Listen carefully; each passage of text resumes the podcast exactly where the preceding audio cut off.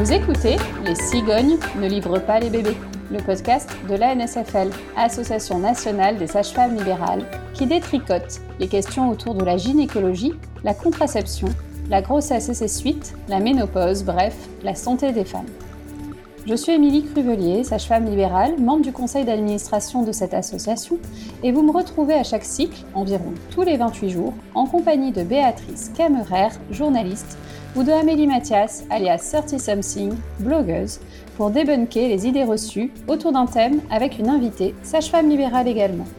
Alors, qu'est-ce qui pousse les femmes à souhaiter accoucher sans péridurale et comment y parviennent-elles? C'est ce que nous allons découvrir aujourd'hui avec Violaine Lièvre, sage-femme libérale. Bonjour Violaine Bonjour Violaine, tu es sage-femme à Villeurbanne près de Lyon. Tu es installée en libéral depuis 2014 et depuis 2016, tu fais ce qu'on appelle de l'accompagnement global en partenariat avec une maternité de niveau 1. Pour commencer, est-ce que tu peux rappeler à nos auditoristes ce qu'est l'accompagnement global? L'accompagnement global, c'est le fait d'avoir la même personne durant le suivi de la grossesse, l'accouchement et le postpartum. Donc concrètement pour moi, ça veut dire que je suis mes patientes pendant la grossesse, donc c'est moi qui fais le suivi médical, des consultations mensuelles, qui prescrit les examens euh, nécessaires, tout ça, sans avoir besoin de quelqu'un d'autre, que quelqu'un d'autre intervienne. Le jour de l'accouchement, elle m'appelle, je vais avec elle à la maternité avec laquelle j'ai signé une convention. Et du coup, euh, c'est moi la sage-femme de l'accouchement. Donc euh, on ne voit personne d'autre pendant la naissance du bébé, au moment de la naissance du bébé, sauf s'il y a un problème et que je dois faire appel à l'équipe à côté. Mais si tout va bien, on reste tous les trois ensemble, les parents et moi, pendant tout le temps du travail et l'accouchement de ce bébé et euh, les deux heures qui suivent euh, la naissance, tant qu'on reste en salle d'accouchement. Alors, on va commencer par le commencement. Violaine, qu'est-ce que ça veut dire un accouchement physiologique? Alors, pour moi, en fait, euh, chaque femme va avoir sa propre physiologie. Euh, chacune va aller euh, sécréter son propre cocktail hormonal. Donc pour certaines, accoucher selon sa physiologie, ça va être accoucher en deux heures. Pour d'autres, ça va être accoucher en 8 heures, en 12 heures. Il n'y a pas de définition stricte. En gros, c'est comment chaque corps de femme en fait va accoucher sous sa, la propre volonté de ses hormones, sans mettre, sans lui mettre de bâton dans les roues. Alors du coup, Qu'est-ce qui va, qu'est-ce, qui pour toi va définir un accouchement physio euh, d'un accouchement, enfin distinguer un accouchement physio d'un accouchement pas physio? Et eh, c'est compliqué.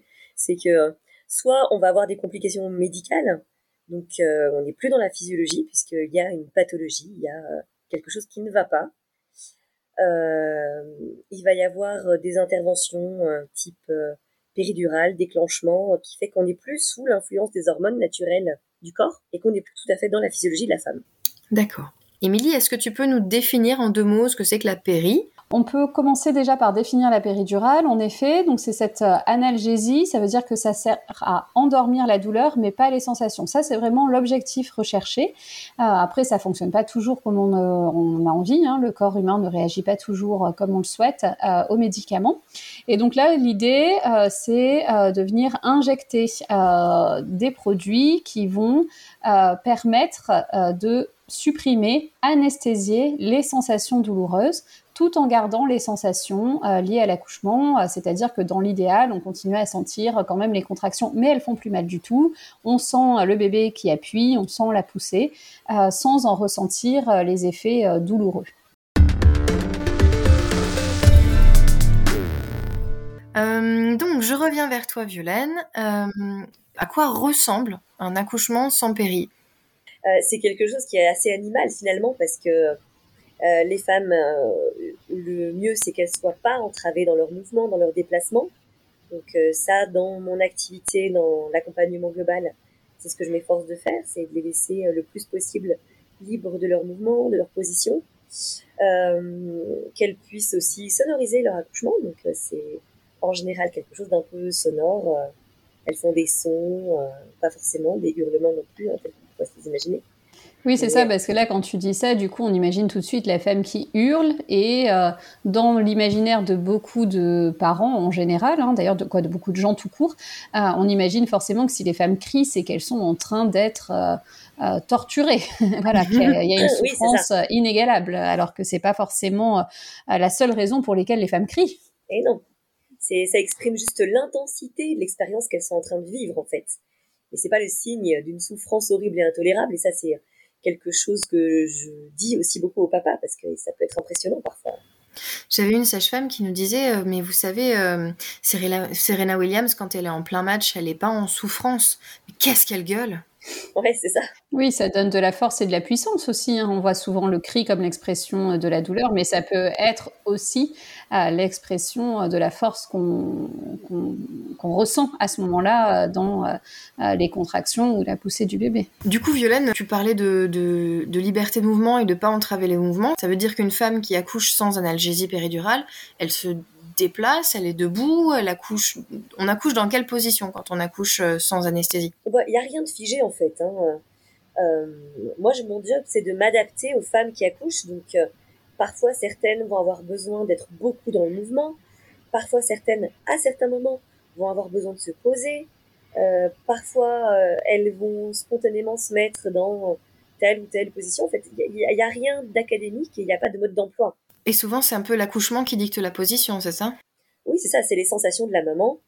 Mm. Et moi, on intervient. Euh, accoucher assise, on décide pas qu'on va accoucher debout, on décide pas qu'on va accoucher à quatre pattes. On... Surtout pas. on s'adapte en fait à ce qui se passe euh, au moment venu. C'est, c'est ça le, le mieux en fait, c'est de pas se faire de plan trop rigide en tête, mais de s'adapter. Euh, moment. Ça, c'est important parce qu'actuellement, on trouve quand même de plus en plus de livres, on trouve quand même de plus en plus euh, d'articles, de même publications sur les réseaux, etc., vantant euh, tel ou tel mérite de telle ou telle position pendant le travail ou pendant l'accouchement. Et donc, voilà, est-ce que là, le message que tu as envie de faire passer, c'est qu'au contraire, c'est bien de connaître qu'il y a une multitude de diversité, mais que ça se ressent finalement à l'instant T et que ça peut évoluer. Oui, ben c'est ça en fait, hein, euh, d'avoir quand même euh, de, de, se, de se s'ouvrir les, les portes de la liberté, de pas se cantonner euh, à une, une certaine position. Euh, je m'efforce de montrer pas mal de choses à mes patientes pour que elles aient, elles s'ouvrent la porte des possibles, quoi. C'est ça. Quelles d'autres imaginaires aussi, justement, que ce que pouvait décrire Amélie tout à l'heure eh par rapport à ça. Dans la plupart des, des, films et des séries, on voit que les femmes sont allongées sur le dos euh, dès qu'elles arrivent à l'hôpital et qu'elles n'en bougent plus quoi derrière. Et ça, c'est vraiment quelque chose à déconstruire effectivement, parce que euh, allongées sur le dos, euh, la douleur est dix fois pire. On parlait tout à l'heure de, de sensations. Violaine, comment tu différencierais la douleur de la souffrance au hmm. cours de l'accouchement? Euh, La douleur, c'est une sensation assez normale. Enfin, je parle pas forcément de douleur. Parfois, je parle d'intensité. Parce qu'il y a des femmes qui vont pas mettre le mot douleur. Pour elles, c'est pas le mot le plus juste sur ce qu'elles ont vécu au cours de la naissance de leur bébé, mais c'est plutôt euh, l'intensité en fait. Euh, c'est quelque chose qu'on vit, c'est quelque chose qu'on accueille, c'est quelque chose qu'on accepte. Euh, alors que pour moi, la souffrance, ça va être une douleur qu'on subit. Ça va être une sensation contre laquelle on se braque, face à laquelle on, dit non quelque part, on refuse et on se crispe et du coup qu'on va vivre euh, beaucoup moins bien forcément. Plus on se crispe et plus la sensation douloureuse va être importante finalement. Oui, et puis ce qu'on peut dire, c'est que la souffrance, c'est aussi quand la, euh, quand la douleur va au-delà euh, de la physiologie. Euh, et là, ça peut laisser des traces psychiques. Et c'est pour ça qu'il ne faut pas non plus diaboliser l'anesthésie péridurale, hein, puisque ça a quand même permis à toutes ces femmes qui vivaient des, souffrances réelles parce que on n'était plus forcément dans la physiologie ou parce que ça dépassait ce que ce qu'elles elles pouvaient supporter à ce moment-là, de, de, leur amener quand même quelque chose de plus tolérable et de plus humanisé également, quoi. Oui, et puis on avait, on avait parlé, euh, notamment dans le podcast qu'on avait fait avec les kinés, hein, mais, mais, déjà dans plusieurs épisodes, du fait que la douleur, ça va être majoré par certains facteurs. C'est souvent une question de confiance, c'est souvent une question de sécurité, euh, et ça peut être aussi une question de fatigue. Il y a un accouchement très long au bout d'un moment. Bien sûr. On n'accueille plus, en fait, c'est ça. Est-ce que ça marche déjà de faire le petit chien, c'est vrai ou pas? Il faut faire le petit chien pour pas avoir mal? Non, non non, non, ça, ça se fait plus depuis assez longtemps. J'avais ma sage-femme, ma première sage-femme qui m'avait préparé, m'a dit alors vous pouvez faire le petit chien, avec un peu de chance, vous risquez de tomber dans les pommes parce que vous hyperventilez, vous sentirez plus rien. c'est vrai, ça peut être pratique. Il n'y a pas un seul outil qui va correspondre à tout le monde. Ça, c'est, ça va être l'objectif pendant la grossesse, pendant les séances de préparation à l'accouchement. D'aller explorer tout ça, d'aller et puis de se laisser vraiment ouvert le champ des possibles au moment de l'accouchement et de s'adapter au moment de l'accouchement. Donc liberté de position, les mouvements, euh, les massages, euh, l'immersion dans l'eau chaude, la respiration, les sons. Tu peux vraiment prendre beaucoup, beaucoup de formes différentes. En fait, tu constitues une trousse à outils avec tes patientes que, que tu prépares et puis le jour où elles piochent ce qu'elles ont besoin à chaque instant, quoi. Ah ouais. Et puis en leur disant aussi, mais il faut pas hésiter à innover et à être inventive et créative ce uh-huh. jour-là. Et si ce qui vous vient, c'est un truc qu'on n'a pas du tout vu, mais que c'est ça qui vient à ce moment-là, mais ouais, super. Quand on mm. est vraiment dans la physiologie, quand on est dans ce côté très instinctif et animal de l'accouchement, en fait, c'est le corps qui prend le dessus. C'est la partie la plus animale de nous-mêmes qui prend le dessus. Mm. Et c'est là, elle n'a pas besoin d'apprentissage, elle n'a pas besoin euh, de réfléchir, d'anticiper, d'organiser. Euh, c'est là, elle sait en fait. Notre corps, il sait accoucher. Il n'a pas besoin d'apprendre à le faire, il sait déjà. Euh, tout à l'heure, tu parlais de cascade hormonale. Alors, est-ce que tu peux rapidement euh, nous expliquer ce que ça mm. veut dire pour euh, bah, probablement la plupart de nos auditoristes qui n'ont jamais entendu parler de ça? Et tout ça. Eh ben, l'hormone la plus importante de l'accouchement, c'est l'ocytocine. Donc cette ocytocine, elle est sécrétée par une partie très centrale du cerveau, c'est l'axe hypothalamo-hypophysaire. Mm-hmm. C'est en gros la partie qu'on a le plus en commun avec les autres mammifères. C'est vraiment la partie la plus centrale du cerveau et elle va pas du tout être en lien. En fait, les hormones d'accouchement ne sont pas du tout sécrétées par le néocortex, par cette partie du cerveau qui fait de nous des êtres humains, qui fait de nous mhm. des êtres pensants, raisonnés, de culture. Ouais, de mhm. culture, polis, euh, socialement correct, tout ça. Tout ça, en fait, euh, il faut le squeezer le jour de l'accouchement. Le jour de l'accouchement, on change d'état de conscience et on revient dans cette euh, partie très centrale et très animale du cerveau. C'est ce mhm. que je dis à mes patients. Le jour de l'accouchement, c'est la tigresse qui va sortir en vous. Et c'est celle-là qu'on veut voir sortir, en fait. C'est pas celle qui va vouloir être polie et gentille et ne pas trop déranger. Non, non, non. Hmm. Le jour de l'accouchement, celle-ci, euh, on l'oublie, quoi. Et on plonge dans son accouchement sans avoir peur de déranger autour. Ce que je dis souvent aux patientes, c'est quand même que euh, euh, l'accouchement, ça reste assez proche en termes de cascade hormonale de la sexualité, à plusieurs niveaux. déjà, euh, dans la sexualité, il y a quand même plein de fois où euh, le fil entre douleur et plaisir, il est euh, tenu, il est fin. Euh, euh, et il y a plein de fois où finalement on sait plus trop si ça fait du bien ou si ça fait mal ou tout se mélange ou euh, voilà sans entrer dans des pratiques sexuelles particulières. Hein. Il y a quand même plein de femmes qui ont déjà ressenti ça au cours de leur sexualité. Et puis l'autre chose, c'est que si pendant un rapport on commence à tout intellectualiser à dire que si on met le bras comme ci, la jambe comme ça, qu'on produit tel son ou qu'on dit quelque chose, ça va produire telle action généralement, eh la cascade hormonale n'est pas tout à fait la même et le résultat non plus, quoi. Bon, et alors quand vous parlez de cascade hormonale, parce que vous, vous savez exactement de quoi on parle, mais euh, on est d'accord que ça va être un, comment dire, euh, un enchaînement de réponses hormonales à des stimuli et de, réponses hormonales, l'une va en, entraînant une autre, hein, d'où le nom de cascade, qui va permettre euh, la dilatation, les contractions, des phénomènes physiques, physiologiques très concrets qui vont permettre l'expulsion de ce bébé bah, L'ocytocine, son but physique, ça va être de faire contracter l'utérus. il y a deux récepteurs dans le corps à l'ocytocine. Il y en a sur l'utérus, il y en a dans la glande mammaire. Donc euh, c'est l'action mécanique principale de l'ocytocine, ça va être de faire contracter l'utérus, ça va être aussi de faire éjecter le lait pendant l'allaitement. Donc l'ocytocine, c'est l'hormone principale de l'accouchement. Et l'ocytocine, c'est une hormone timide, c'est-à-dire que c'est une hormone qui va être d'autant plus facilement sécrétée qu'une femme va se sentir en sécurité, va se sentir en intimité. D'où l'importance de ne pas avoir des hormones de stress qui montent à côté eh et, qui vont inhiber un processus de façon eh chimique bien connu. Enfin, on n'est pas dans un truc euh, euh, ni symbolique ni machin, c'est vraiment chimique. Quoi. On est vraiment dans oui. une réponse hormonale. On sait que l'adrénaline, c'est l'antagoniste de l'ocytocine et qu'une euh, femme qui est stressée, qui a peur, eh ben, elle va sécréter beaucoup moins bien d'ocytocine, donc euh, va avoir des contractions aussi qui seront plus douloureuses, qui seront moins efficaces, ou peut-être même son travail qui va ralentir, qui va stagner.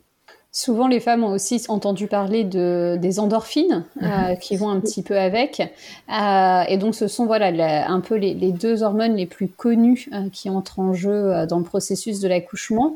là, on est dans quelque chose d'assez simplifié, hein, mais dans la réalité des faits, c'est pas si simple que ça. On connaît pas si bien les processus, et c'est aussi pour ça qu'on peut pas décréter qu'il faut absolument faire telle ou telle chose. Déjà parce que on l'a bien compris avec les explications de Violaine tout à l'heure, physiologie, elle est propre à chacune, mais aussi parce que euh, les complexes hormonaux euh, sont bien plus complexes que juste euh, réduire l'accouchement à il suffit de l'avoir d'ocytocine, il suffit d'avoir des endorphines, on coupe toute adrénaline et hop, c'est les doigts dans le nez, quoi.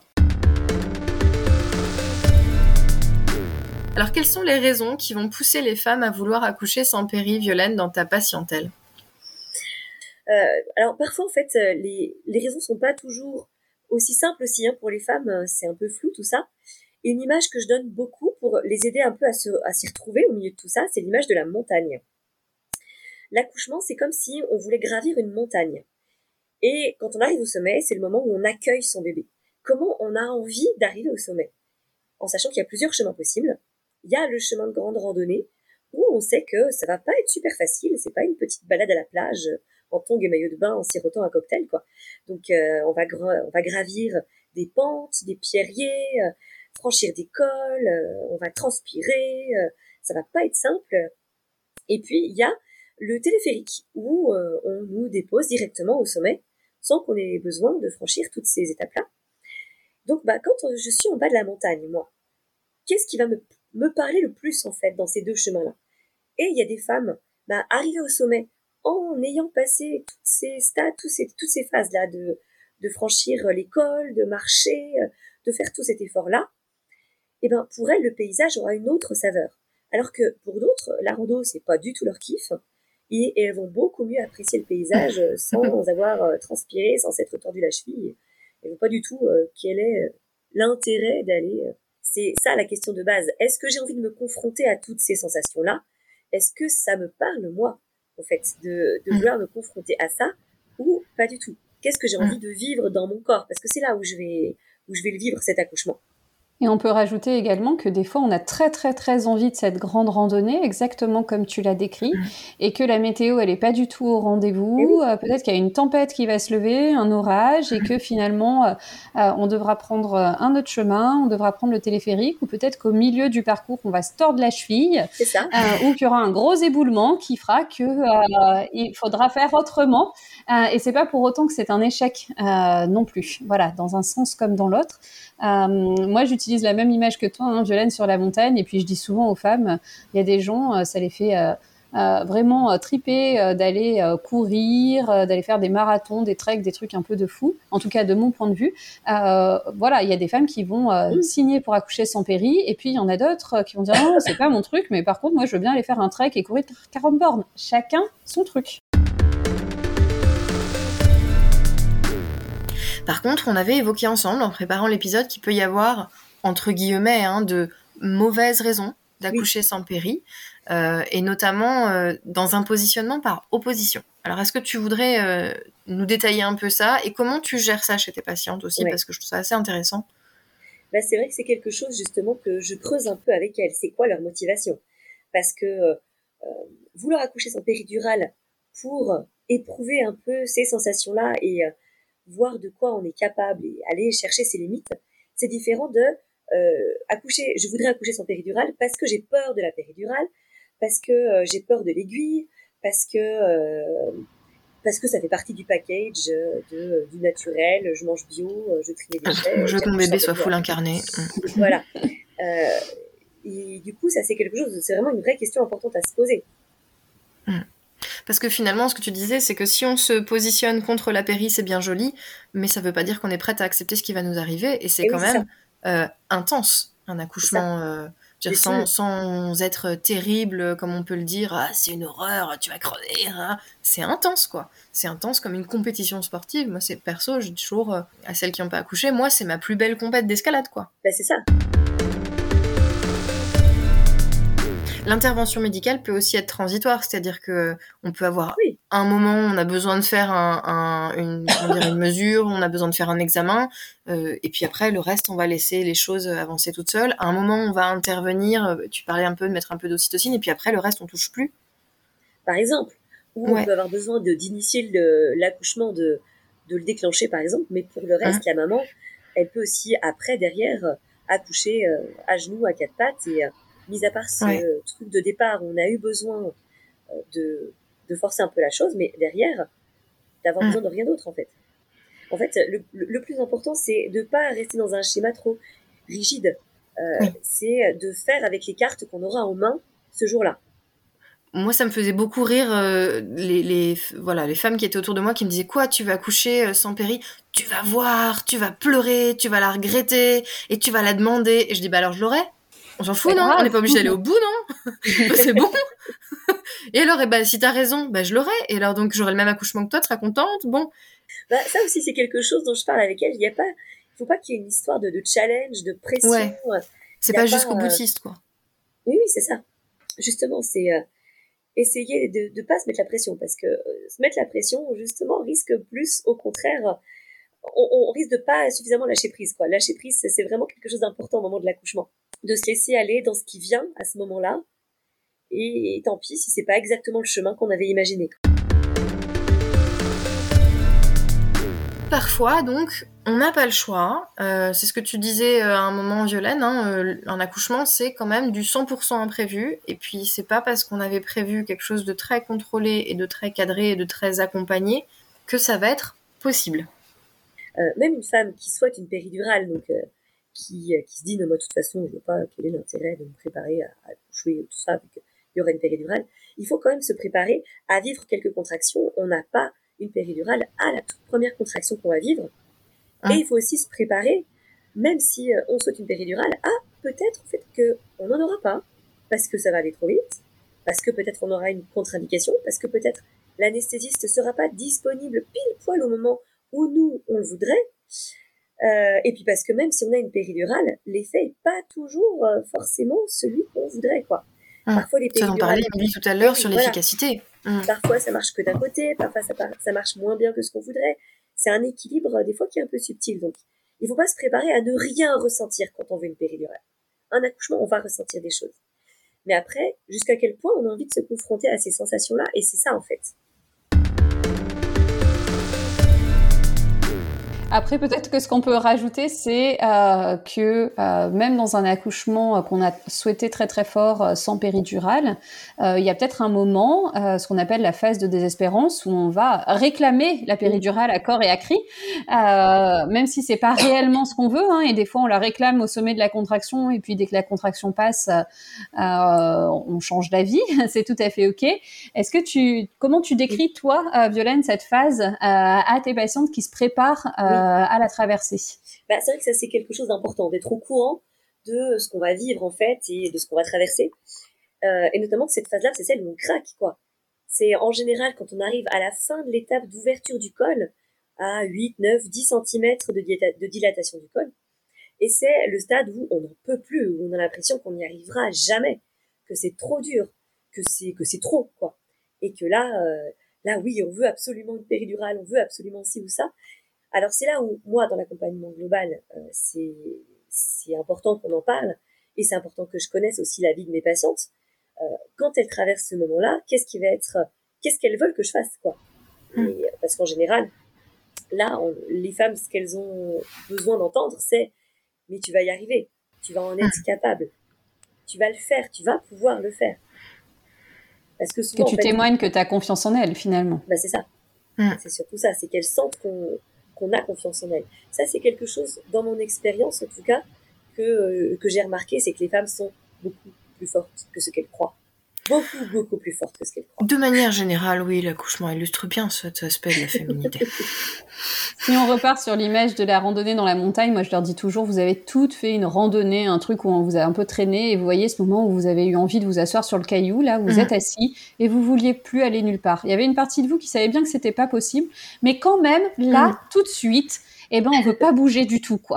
Et on veut euh, vraiment euh, que quelqu'un trouve une autre solution et on veut plus du tout avancer. Et ce qui aide dans ces cas-là, c'est que euh, quelqu'un vous prenne par la main, qu'on tire une corde entre deux personnes et qu'on pense un pas après l'autre sans plus penser à rien et à la finalité et, et, à tout le chemin qui reste à parcourir qui à ce moment-là nous semble complètement insurmontable. Ça c'est important aussi peut-être d'avoir des, des, clés et que le partenaire ou la partenaire qui soit présente au moment de l'accouchement soit au courant parce que quand c'est pas toi eh qui accompagne euh, les femmes, euh, quand elles rencontrent euh, une sage-femme le jour J, c'est quand même pas tout à fait pareil eh dans le vécu. Eh bah là, je prépare beaucoup l'accompagnant ou l'accompagnante, en tout cas qui sera là, justement que lui ne prenne pas peur, parce que ça peut être impressionnant, une femme qui traverse cette phase-là, et que lui soit au courant et puisse insuffler toute sa confiance aussi à la mm. femme qui accouche.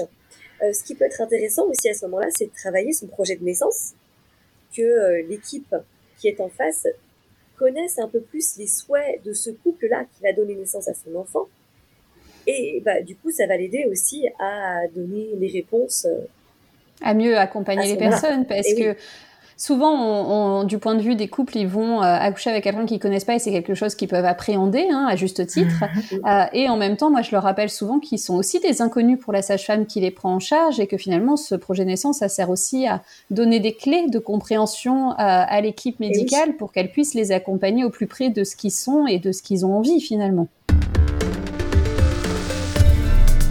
Euh, moi d'ailleurs, cette phase de désespérance, euh, j'avoue que je l'ai pas super bien vécue a posteriori parce que parce que j'ai demandé la péri, j'ai craqué, euh, j'ai dit des tas de trucs horribles que j'y arriverai jamais, etc.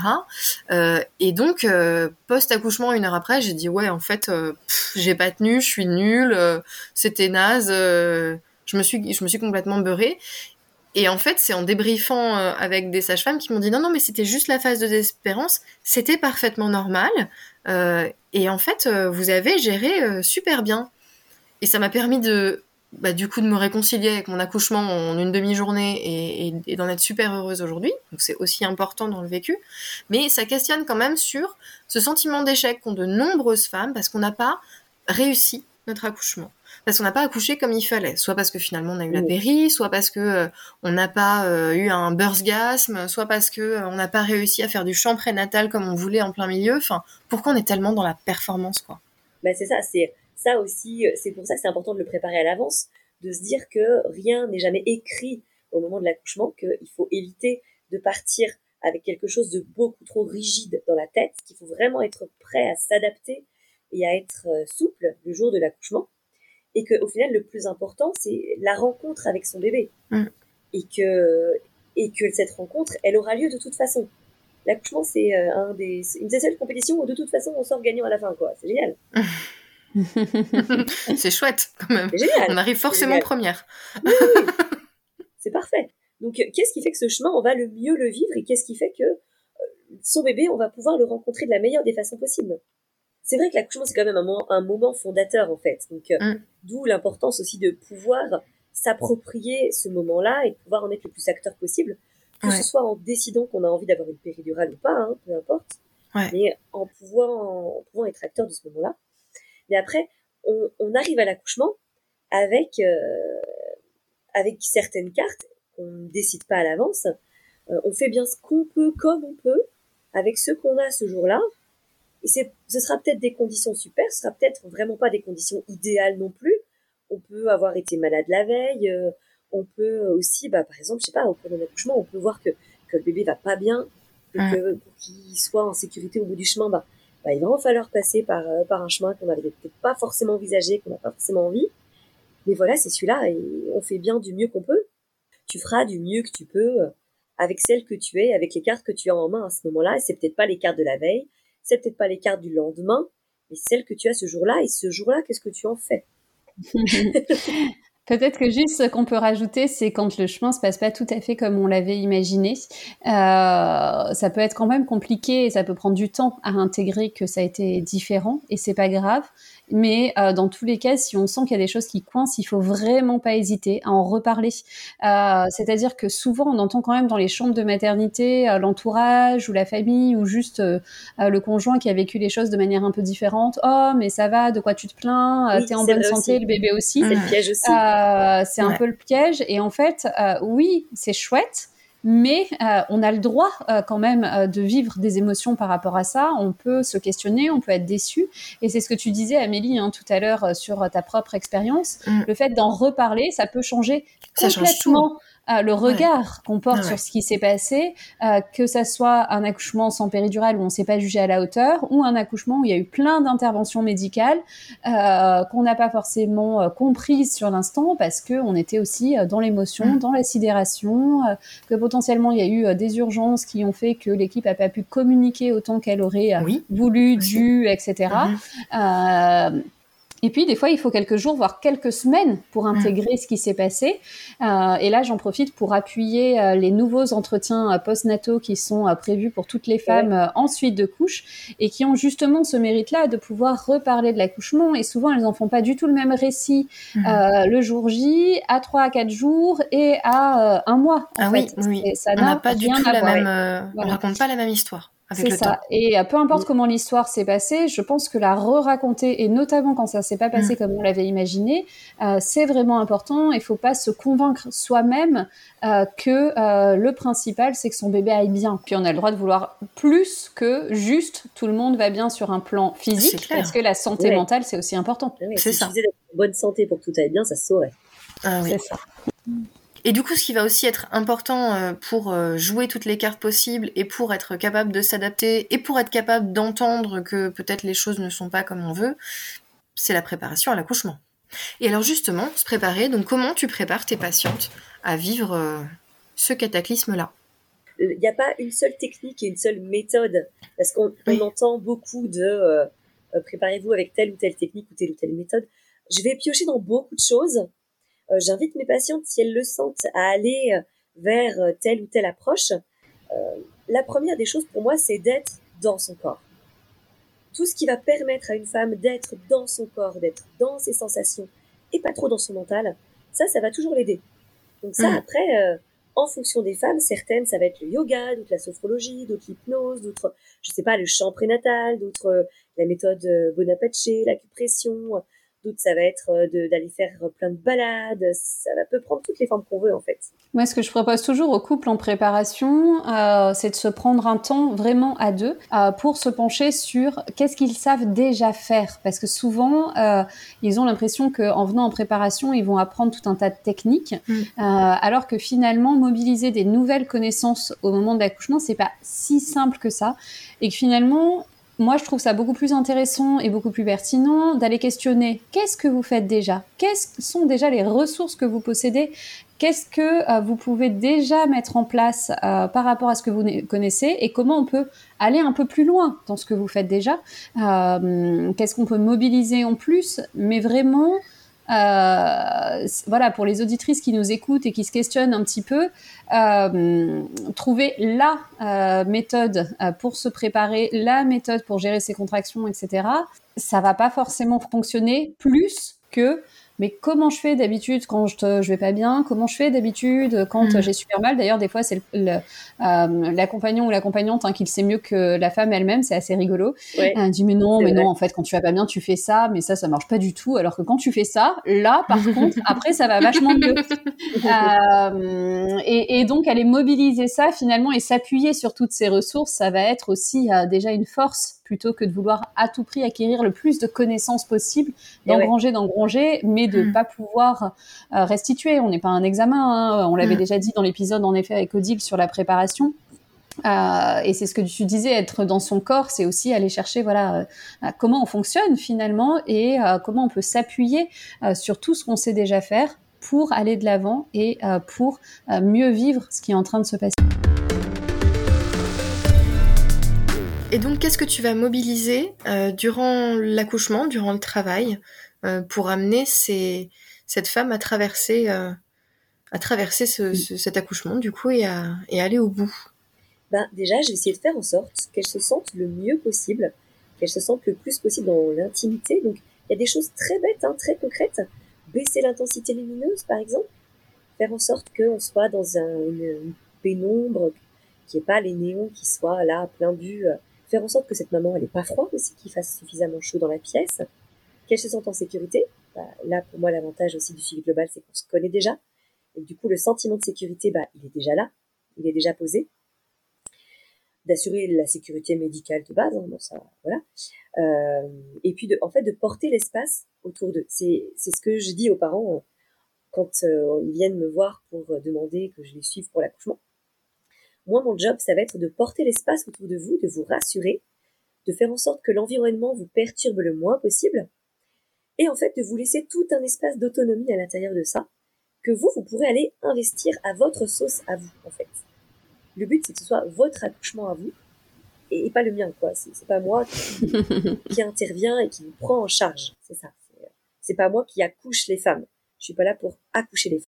Et alors tout, toute cette histoire d'intimité, de sécurité de, que tu vas mettre autour d'eux, on, on, donc on rappelle que c'est en lien avec cette histoire d'hormones et du fait qu'il va falloir un petit peu lâcher prise, se détendre et se sentir bien pour que les hormones qui vont favoriser euh, les contractions, l'expulsion du bébé, etc., puissent faire leur job. C'est ça. C'est ça. C'est euh, faire en sorte que l'environnement autour puisse permettre cette sécrétion hormonale-là et après faire confiance à la femme et vraiment, vraiment lui faire confiance pour pouvoir lui transmettre aussi cette confiance-là. Ça, c'est quelque chose de très intime, enfin de très particulier à vivre, quoi. De pouvoir. Euh, tu crées une, une, relation très étroite quand même avec cette future, enfin, cette famille qui se crée, quoi. Bah oui, quelque part, oui, c'est ça. C'est euh, plus ils ont confiance en moi, et plus ils vont pouvoir se passer de moi. Mhm. C'est ce que je dis, c'est que je serai à la fois là et pas trop là non plus. Tu parles justement d'autonomie. À quoi elle sert l'autonomie? Quel est l'intérêt d'autonomiser de, euh, les femmes? Euh, Je pense que ça va dépendre beaucoup des femmes en fait. Là, pareil, il n'y a pas une seule bonne manière de vivre son accouchement. Mais bien souvent aussi, les femmes qui viennent me voir, elles ont envie de ça, de se sentir actrices des choses et puis de mhm. pouvoir se dire après l'accouchement, waouh, j'ai accouché, c'est moi qui ai mis mon bébé au monde, quoi. Et de se sentir mhm. fière et de se sentir forte.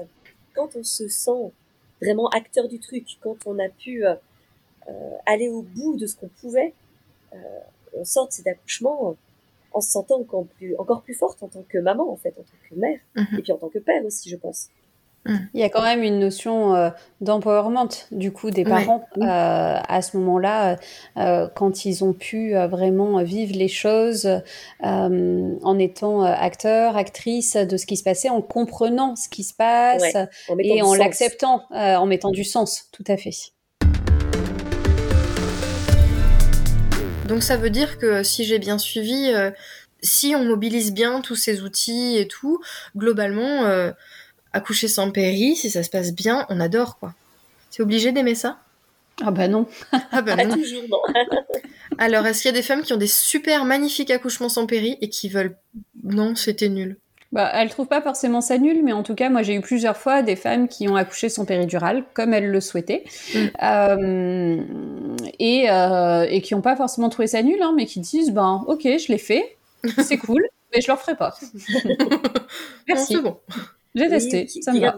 Parfois un souvenir un peu vif, ouais, effectivement, de certaines, euh, certaines phases, de certains moments, et, euh, et qui peuvent avoir un, un petit peu de mal, qu'ils n'avaient pas imaginé comme ça, et qui peuvent avoir un petit peu de mal, des fois, à le digérer derrière.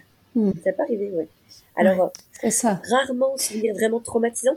Parfois, les souvenirs traumatisants dans l'accouchement sans péridurale, c'est quand on s'y était pas préparé oui, parce que l'accouchement boulet de canon, quand on pensait avoir une péri et qu'on n'a rien vu venir, c'est quand même quelque chose qu'on souhaite à personne comme expérience. C'est le. C'est très dur. C'est la grosse tempête, quoi. Ça Par contre, ça arrive en effet que les femmes euh, ne s'attendaient pas forcément à l'intensité de ce qu'elles ont vécu. Euh, et, et, je pense notamment à, à une patiente qui, euh, quand je suis allée la voir trois jours après à la maison, m'a dit Ok, je l'ai fait, je suis contente, je suis fière de moi, mais plus jamais je recommence parce que c'était vraiment trop, en fait. Ouais. Même s'il y a plein de gens qui disent que cette expérience, elle est extraordinaire, peu importe laquelle qu'elle soit, hein, que ce soit un accouchement ou autre chose, et que vraiment tu vas rater un truc si tu n'essayes pas dans ta vie, bah en fait, si ça te parle pas, et comme dit Violaine, hein, si ça n'a pas de sens pour toi, bah c'est pas grave, quoi. Mm. on arrive maintenant euh, au terme de cet épisode. Euh, Violaine, veux-tu bien partager avec nous une recette de ton choix? Eh ben, je vous propose aujourd'hui la recette du fondant chocolat crème de marron. Toujours grand succès chez moi et super simple. Il faut 500 g de crème de marron, 3 œufs, 80 g de beurre, 100 g de chocolat noir et une cuillère à soupe de farine. On fait fondre le beurre et le chocolat noir au bain-marie. À côté de ça, on mélange 500 g de crème de marron avec les 3 œufs. Ensuite, on mélange tout ça, beurre chocolat dans le mélange crème de marron et œufs. On touille bien. On rajoute une bonne cuillère à soupe de farine. On mélange bien. On met dans un moule et on fait cuire à peu près une demi-heure dans un four à 150. C'est ultra fondant. Il n'y a pas beaucoup de beurre. Il n'y a que 80 grammes. Donc en fait, c'est pas trop lourd quand même. Et c'est très très fondant. C'est très très très bon. Ah oui, tu m'étonnes. Eh ben, merci Violaine. Merci beaucoup Violaine d'avoir été avec nous. Avec grand plaisir. À bientôt. À bientôt. Merci de nous avoir écoutés. Violaine et moi n'avons aucun lien d'intérêt. N'hésitez pas à partager ce podcast autour de vous, parlez-en à vos amis, parce que chaque petit commentaire et chaque petit like que vous nous mettez, que ce soit sur vos applis ou sur les réseaux, vont nous aider à faire connaître le podcast pour le plus grand nombre de femmes. Ce podcast est produit par l'ANSFL. La musique a été composée par Alexis Logier, le mixage est réalisé par Amélie Mathias et l'illustration est d'Anne-Charlotte Bappel et Solène Ducréto. N'hésitez pas à vous abonner et on se retrouve au prochain cycle pour vous parler de la relation particulière que peut se tisser entre une femme et une sage-femme libérale.